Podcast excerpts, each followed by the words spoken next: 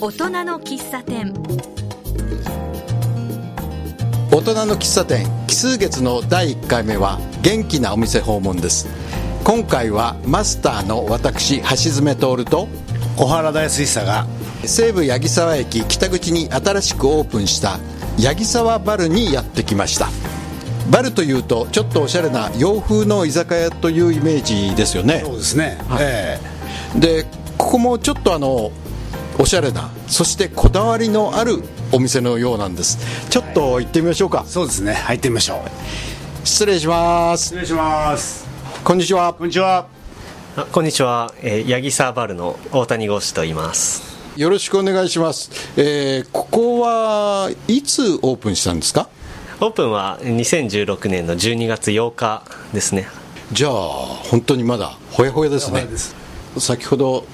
洋風な居酒屋と言ったんですけれどもそれで合ってますか？そうですね、あのー僕らはビール屋と自分で言ってるんですけども、まあ、ビールを提供するお店なんで、えー、とビールを、まあ、1種類だけじゃなくてこう、まあ、3種類もしくは4種類こう日に提供していくというような特徴がありますね。でビールって言ってもいわゆる一般のビールではないと。ちょっと違ってるっていうことですね。まあ、大手のビールというよりはそのクラフトビールを置いているというそういうお店ですクラフトっていうのはどういうことですか？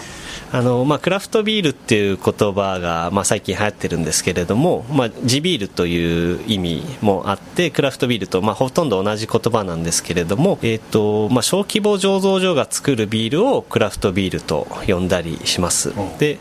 クラフトっていうのはその手工芸のような、まあ、その手工芸のように丁寧に作られたビールという意味で、まあ、クラフトビールとこう呼ばれたりしますねそうするとこここちらのクラフトビールはどこで作られたものなんですか？あえー、とここのビールの醸造所はあの茨城県の鹿島にありまして、えー、とそこから樽を、まあ、私自身が車で持ってきて、えーお店で提供するというようなそういう場所ですね。えー何種類ぐらいの樽があるんですか？えーの今、茨城で醸造しているのが4種類でそれを、まあ、日々日々というか、まあ、毎週持ってきてますね。でどうしてまたその茨城なんですか？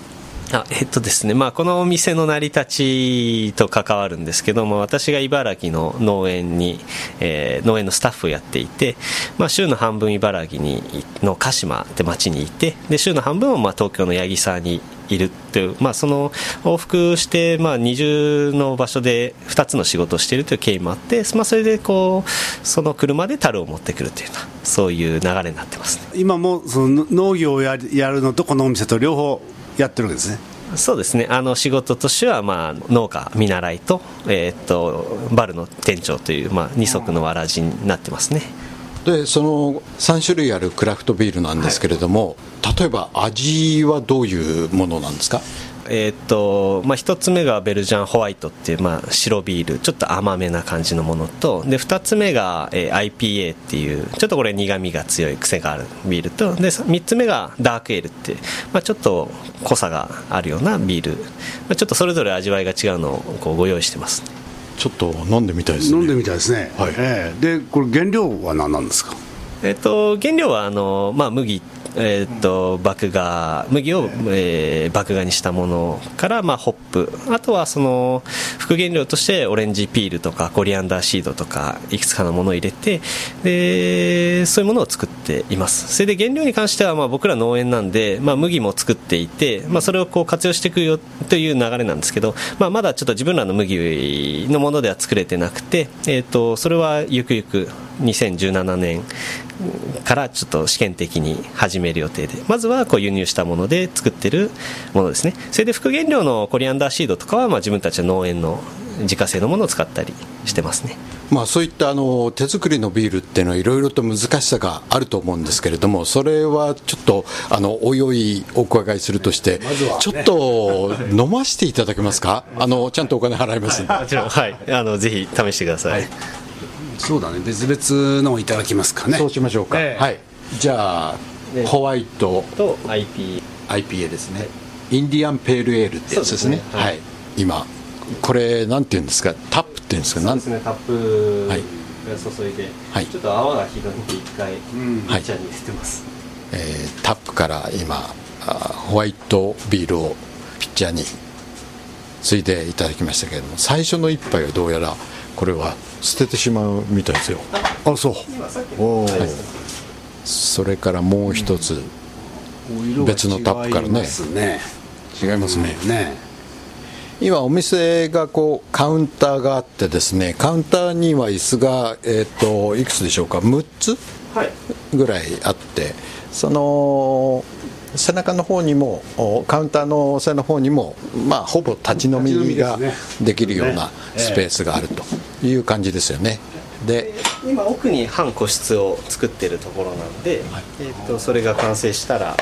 えーちょっとソファーに座って飲めるような場も、えー予定してますね。でなかなかねお店の中がこうウッドがベースになってるという。すごい落ち着きますよね、はい。落ち着くのとこの電気やなんかもこうフィラメントがむき出しになってるっていうかこだわりが感じられますよね。そうですよね。はい。このお店ってあれですねすごくあの若い感性が満ち満ちている感じなんですけれども、えっともうこれは自分とあの仲間で作ったお店なんですけれども内装を一緒にやってくれた仲間2人がいましてその2人の手を借りてまあえっと専門的なことは専門家に例えば水道屋さんとか電気屋さんとできない部分は、まあ、そういう方に力を借りながらこうみんなで作り上げたっていうお店ですね、まあ、彼らはこの3ヶ月休みのすべてをこのお店作りに 費やしたというような感じですね。一番こだわったとこはどんなとこですか？そうですね、まあ、なるべくこう木を多く使いたいということで、まあ、茨城から材木を持ってきて例えば酒蔵から古材をもらってきたりとかあの建築屋さんから足場板を持って譲っていただいて床板なんかもこうえーそれ足場板を活用したりとか、まあ、なるべくお金をかけずにこう材をもらうということですね。であとはメインとなるのはあのもみの木がシンボルツリーとしてあの二面に、えー貼ってありますので、えー、とそれなんかもこう自分らのシンボルとして立てましたね。あ今グラスに注いでいただきました。小原田さんがじゃあこちらのホワイトの方で私はその IPA の方をいただいてみましょうかね。あのー小麦のビールとか言われるんですけども小麦が大麦と半分ずつ入っていて、まあ、その分白くあと甘さが強くなるっていうビールですね。それでは今グラスね2つそれぞれに用意していただいたんで、ええ。小原田さんからちょっと味見をお願いできますか？ちょっと飲んでみますね、はい。じゃあいただきますね。ホワイトビールですね。うん。どう表現すればいいかな、うん、あのいわゆる市販のビールとは違って飲んだとなんか口の中になんかほわっとこういい匂いというかなんか残りますね、あのー見た目もまあホワイトといえばホワイトですがまあちょっとこううん泡細かい泡が入ってるような感じのその小麦のせいなのかな？あのちょっと濁った感じですよね。そうですね。そうですね、まあ、濁りがあって、まあ、色が薄めですね、はい。そのビールにはおつまみは何が合いそうですか？おつまみ？おつまみですか？僕はもうねあ別に催促じゃないです。催促じゃないです。僕はねお酒の時はおつまみあんまりあなるほど。ええ食べないですね。通な飲み方あーですね。まずこうお酒を飲んでから、はいちょっと麻痺した頃にうん食べるってくらいかな、うん。あのこのホワイトの方のアルコールの度数はどのぐらいなんですか？えっと、5.5ぐらいですかね。じゃあまあちょっと強めだけど普通のビールですね、うん。はい。でもなんかななんかこう飲みやすいよねすごくね、そうですね、ん。まあそのうん。まあもともとビールが苦手っていう例えば女性とかにはこうご好評いただいたりとか、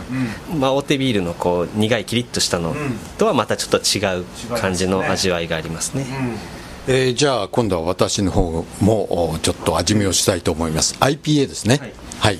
えーインディアンペールエールということです。ペールエール系のおビールってことですね、そうですね。あの、まあ、イギリスからインドに航海するときに、あの作られたビールと言われていて、まあ、その長い船旅の中でこう腐らないようにってことでちょっとそのアルコール度数高めたり、はい。えーまあ、苦みを強くしたりっていうことをしたビールって言われてますね、それではいただいてみますうん。美味しい。美味しい、けどって言っちゃいけないな。あの苦味を確かに感じますね。僕はねこういう味好きですね。はい。はじめさんこれ、えーホワイトビール、はい。これちょっと飲んでみます。あじゃあちょっと、うん。じゃあ小原さんもこちらの IPA を、うん。あー全然違う。苦いねこれすごく、はい。IPA これはまあ大人の味って感じですよね。はい。ねうんうんうん。そうだな。もう苦い方が好きかな、まあそのやっぱりビール党の方には苦めなのがおすすめですし、えーの普段ビールが苦手って方にはまあちょっと甘めなのをご提案できるかなとは思いますね。はい、それで先ほどのあのここを開くにあたっての思いというかここでこういうことをしたいというのは何か特別な思いがあったんですか？そうですね、まあ、その東京と茨城という、まあ、地方の二重生活していて、まあえー、と地方から地方で出たものをこう東京に持ってくる。そしてそれを提供するっていうのが、まあ、一つのスタートで思いであってで、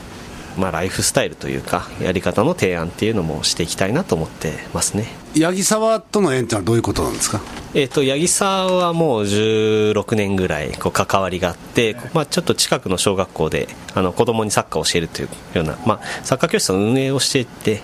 まあ、そこで長い付き合いがありまして、えー、とそれでまあ縁あって八木沢に、えー店を、えー構えることになりました。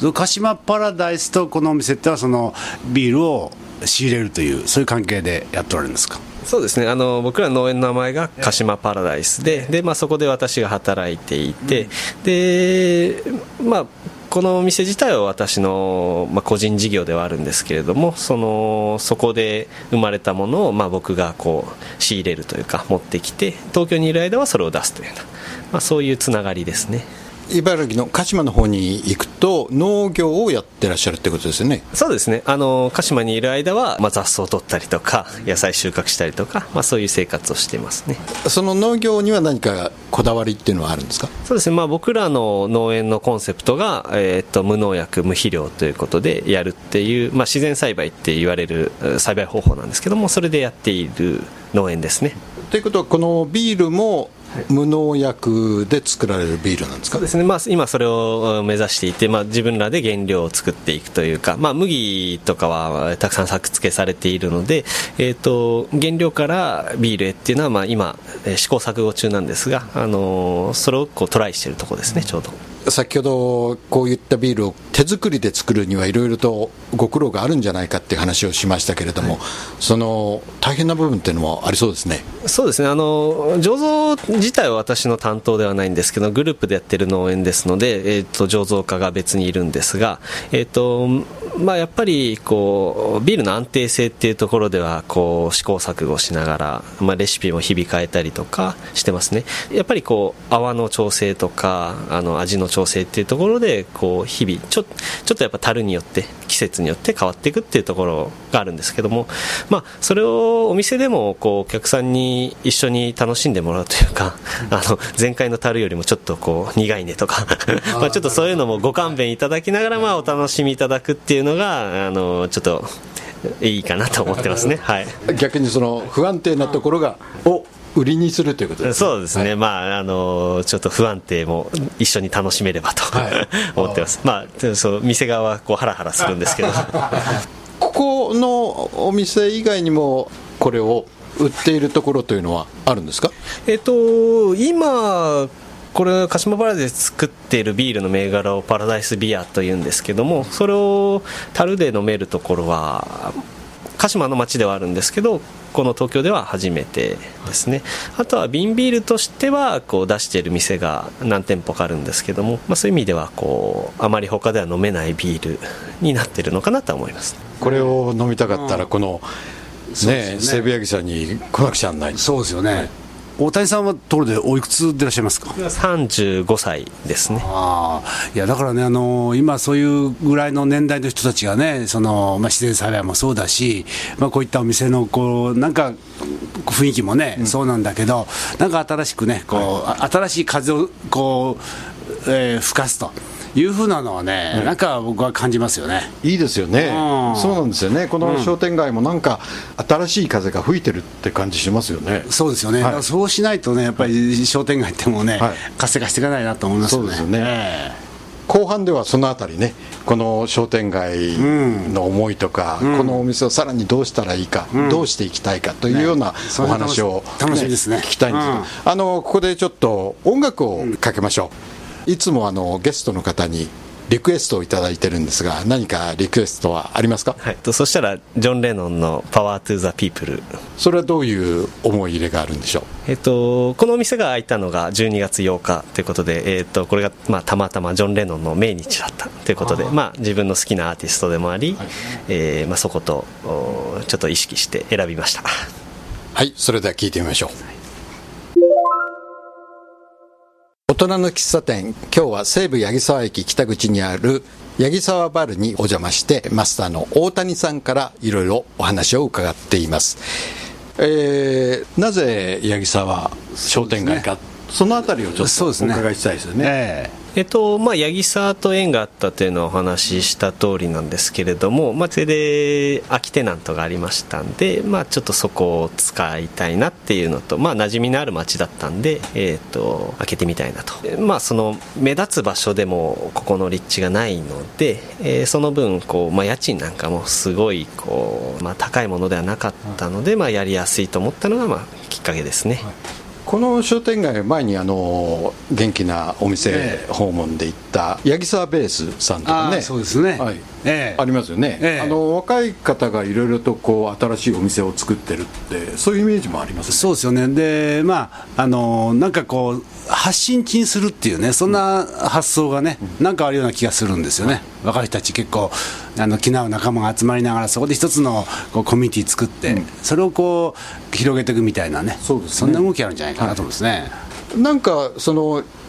八木沢商店街にはそういうった魅力みたいなのって今おっしゃったその、まあ、安いという現実的な問題もあるのかもしれないですけどなんかそういう雰囲気があるんでしょうかね。あそうですね。そういう意味ではあの、まあ、小さい商店がたくさんあるっていう意味ではあの安心感があって、まあ、そういうところでやりたいなとは思いましたね、うん、あの大型のチェーン店が駅前に並んでるっていうような、まあ、街並みではない分、まあ、私みたいなこう小さい店もこう一緒にやりやすいと思ったのはあるかと思いますね。うんいろいろと横のネットワークっていうんでしょうかね、それが強そうな気もするんで、あのいろいろなイベントやなんか企画できたら面白そうですね。そうですね。あの面白い方がやっぱ街にもたくさんいらっしゃることが、まあ、店開けて、えー、分かってきたんで、まあ、ご一緒にできることは一緒にやっていきたいですね,、まああのねこの商店街はずいぶんいろんな、ね、工夫を皆さんされてますよね、だそこにこう加わりながらなんか一つまたなんか新しいそれこそ風がね吹く感じがしますよね。であのそんな中でこのお店としてはまあオープンしたばかりということなんですけれども今後いろいろとこうやってみたいとかああやってみたいとかこうなったらいいなという夢というのは何かありますか？えっとまあ、お店はこうお酒を出す場としてこう機能するんですけど、まあ、人々が交流するような、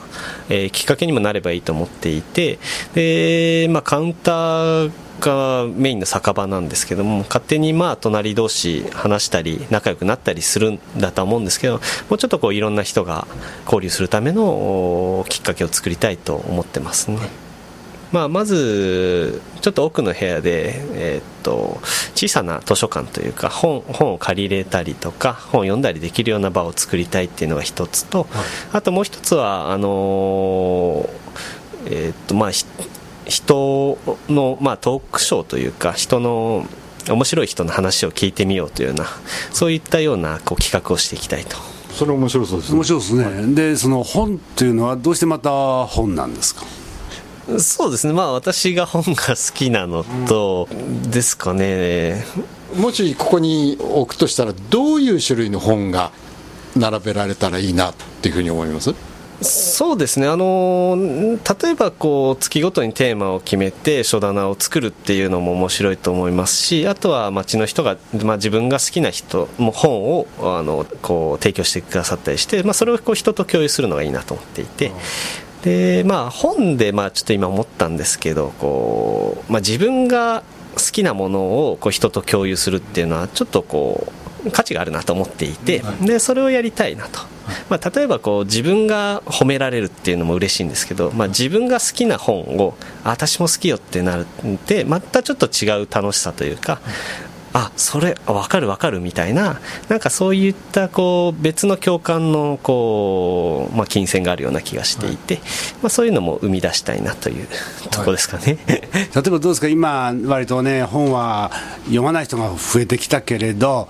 まあ、例えば同じような年代とかね。そういう人たちでそういう今の話するとどういう反応がありますか？あそうですね、まあ、読まない人はやっぱり読まないんで、えーと、本の話はできないんですけど、まあ、読む人とは、まあ、いろんなものを共有できたりはしますよね。まあ、やっぱりこうインターネットが全盛の時代に、うん、紙の本っていうことの価値をまたなんか違った形で提案したいなというのは思ってますね。そんなにねこう大きく広げることじゃなくてね、本当に本の好きな人が集まってね、で本のことをね、語ったり、自分の好きな作家とか好きな作品とか語る場っていうのはね、うん、これはね、絶対必要ですよね。えー、面白いですね、ね、あの本って活字だけじゃなくて、例えばあの写真集とかね、うん、そんなのをこう誰かが持ってきてもらって、こんな面白いものがあるよ、それを見るっていうのは、僕は。経験したいですね、うん、そうですね。あの、まあ、本だけじゃなくて写真っていう意味ではあのちょっとしたギャラリースペースも、うん、あの壁側にあるんで本もそうですし写真とか、まあ、ちょっと文化的なものの、はい。発信発信基地に、まあ、なまあなればいいなと 思ってます、確かに今こちらのあの壁側に、えー、写真が1234567点ありますけれどもこれはどういう写真なんですか？えーと、これはお店をこう一緒にやっている仲間の、まあ、井口さんという方の、えーと、写真なんですけれどもあの火を撮った写真を、えー、ちょっと掲示してますね。ここにゆくゆくは例えば希望者がいれば自分の写真をえー、展示してもらうというのも可能なんですか？そうですね、まあ、そういうスペースにもなればいいと思っていて、まあ、そういう方がいらっしゃったらあのご相談いただければ、はい、あのぜひ考えたいと思ってますね、ね、写真じゃなくても例えばイラストとかそういうのでも可能ですよね、そうですね。なんかそういうなんか発表の場にもなればいいとは思ってます。はい、はい。それから先ほどのその、えー、小部屋で誰かがお話をする会というんですけれども、こちらも例えば具体的にどんな話とか、イメージってありますか？そうですね、まあ、あのトークショーなんですけれども、それでもやっぱり小さい場でするこうお話し会っていうのに、一つの面白さがあるかなと思っていて考えてるんですけども、どうしても講演会ってこう企画したりすると、もう20人、30人集めなきゃとか、はい、あの集客にも苦労するし、あの企画にも苦労する、でもなんか面白い話って別に何十人いる場じゃなくても、2、3人の場でも本当にこう共有したり、楽しんだりすることはできるんで、まあ、そのゲストの人とこう小さい場で小さい話をこう一緒に聞き合うっていうのはできたらいいなと思ってますね。はい。講演会っていうよりも、要するに飲みながら話をするって会なんですね。あここはビール屋なんで、私はビールを提供して、話す人は話を提供するという、まあ、そういう交換ができたらと。なんかあの昔だったらほらあのいろり端でそうね。5人6人7人と集まってきて誰かの話を聞くということがあったかもしれませんけれどもなんかあの橋部さんも出版関係だしね、だから昔はほらゴールデン街あたりでね、はいはい、うん、作家とかさ、はい、編集者が集まって、まあ、あれはぐだぐだ言ったんだろうけど、あのなんかそういうちょっとこの場の雰囲気もね、はい、もうちょっとあのね、えー、格調高くね、できそうな感じがしますよね。はいでも何でもありなんですよね。そうですね。あの話はやっぱりこう町の人の、まあ、例えば商店をやってる人とかあの長年主婦をやってる方の話とかこう有名人の話を聞くっていうのなだけではなくて、えーと、そういういろんな人が自分の話したいことを話せるような場になればと、まあえー、時にはこうちょっと社会的に広く活動している人なんかも呼べたらいいですしあとはまあ本当に商店でこうパンを売ってる人の話でも面白いですしでそういうものをこうやっていきたいなと思ってます。逆にあれですもんね。あのこの部屋のスペース的に言うと20人も30人も入れないわけですよね。入れないですね、まあ、あの立ち見をしながら 立ち聞きをするということでいいかなと思ってますあのせいぜいマックスで10人ぐらいでしょう10か人 ,10 人を想定してます、はい、そういうお話し会っていいですねいいですね、だから今までは要するにたくさん集めてね、集めたもん勝ちみたいなもんがあったじゃないですか、うん、でもいいね、その10人ぐらいでね、あのこ濃い話をするっていうのもね、そうですね、ん。それもし俺が話したいよあるいはこんな人の話を聞きたいっていう時にはどうしたらいいですか？そうですね。あの飲みに来てご相談いただければあの挙手制ですので、そう大丈夫です、はい、お話しする人にはビールを提供してお話しする人はお話を提供する。あ。まあ、そういうような交換で成り立てばと。はい、じゃああのお店の場所をちょっと確認の意味も込めてお伺いしましょうかえー、と西武八木沢駅の北口の商店街の外れにあるんですけれども、えー、と北口降りていただいて、えー右手に進んでいただいて、まあ、駅から4分ぐらいですかね、えー、と商店街抜けた突き当たりの五差路、一番まあ狭い道入っていただくと、まあ、割とすぐあるという感じですね。その五差路角にあのお地蔵様かなんかありますよねそうですね。お地蔵さんのある交差点ですね、そこを左側に入っていただくと右側すぐにあるお店という感じですよね。そうですね。はい。営業時間ですとかお休みですとかそれはどうなってますか、と今のところの営業日が、えー木曜日、金曜日、土曜日、日曜日の4日間で営業時間が夜6時から夜10時と